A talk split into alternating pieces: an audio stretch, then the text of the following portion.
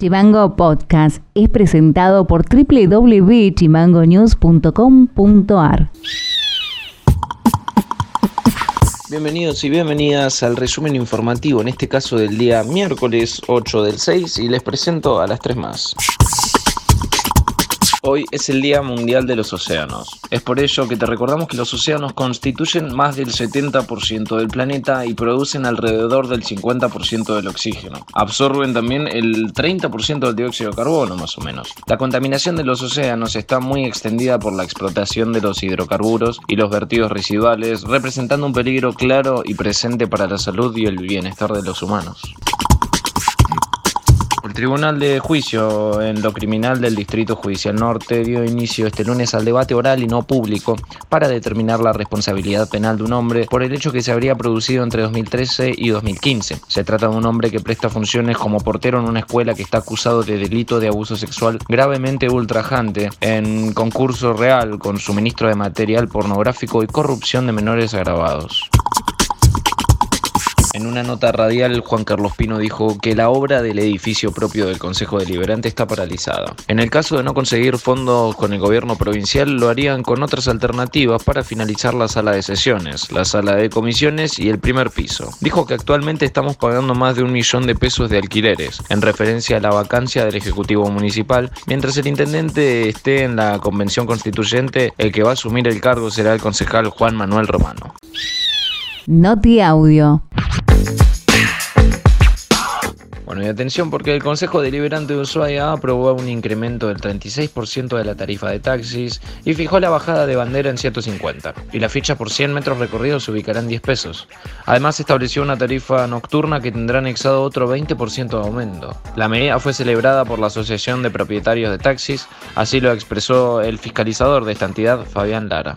Es un trámite que venimos realizando hace aproximadamente unos 90 días y bueno, por suerte después de un largo peregrinar este, salieron aprobadas. No solo eh, el aumento de la tarifa diurna como habitualmente se hace, sino que también, y es algo histórico para nosotros, la primera vez que el servicio de transporte de taxis va a tener este, una tarifa diferencial nocturna. Lo primero que se hizo en respecto con, el tema del, del, aumento normal, como se hacen habitualmente durante el año, costos, horas de trabajo, horas de ocio, y ahí se saca un promedio, siempre teniendo en cuenta el bolsillo de la comunidad. Recuerden que eh, el trabajador del volante es uno más de la comunidad, que también va al supermercado, que también hace sus compras, que como, como, cualquier hijo del vecino. Es una reglamentación que se hace normalmente y lleva su, su proceso. ¿no? Ushuaia es una de las capitales hoy por hoy más visitadas que tiene eh, el turismo a nivel nacional y bueno, es algo histórico para el servicio de transporte de taxi que por fin tengamos, como lo tiene la mayoría de las ciudades del país, las más grandes por lo menos, una tarifa diferencial nocturna. Noti Audio. La ministra de Producción de la provincia, Sonia Castiglione, afirmó que hay poca certeza sobre cuál será el gabinete que conforme el reemplazante de Matías Culfas en el área de producción nacional.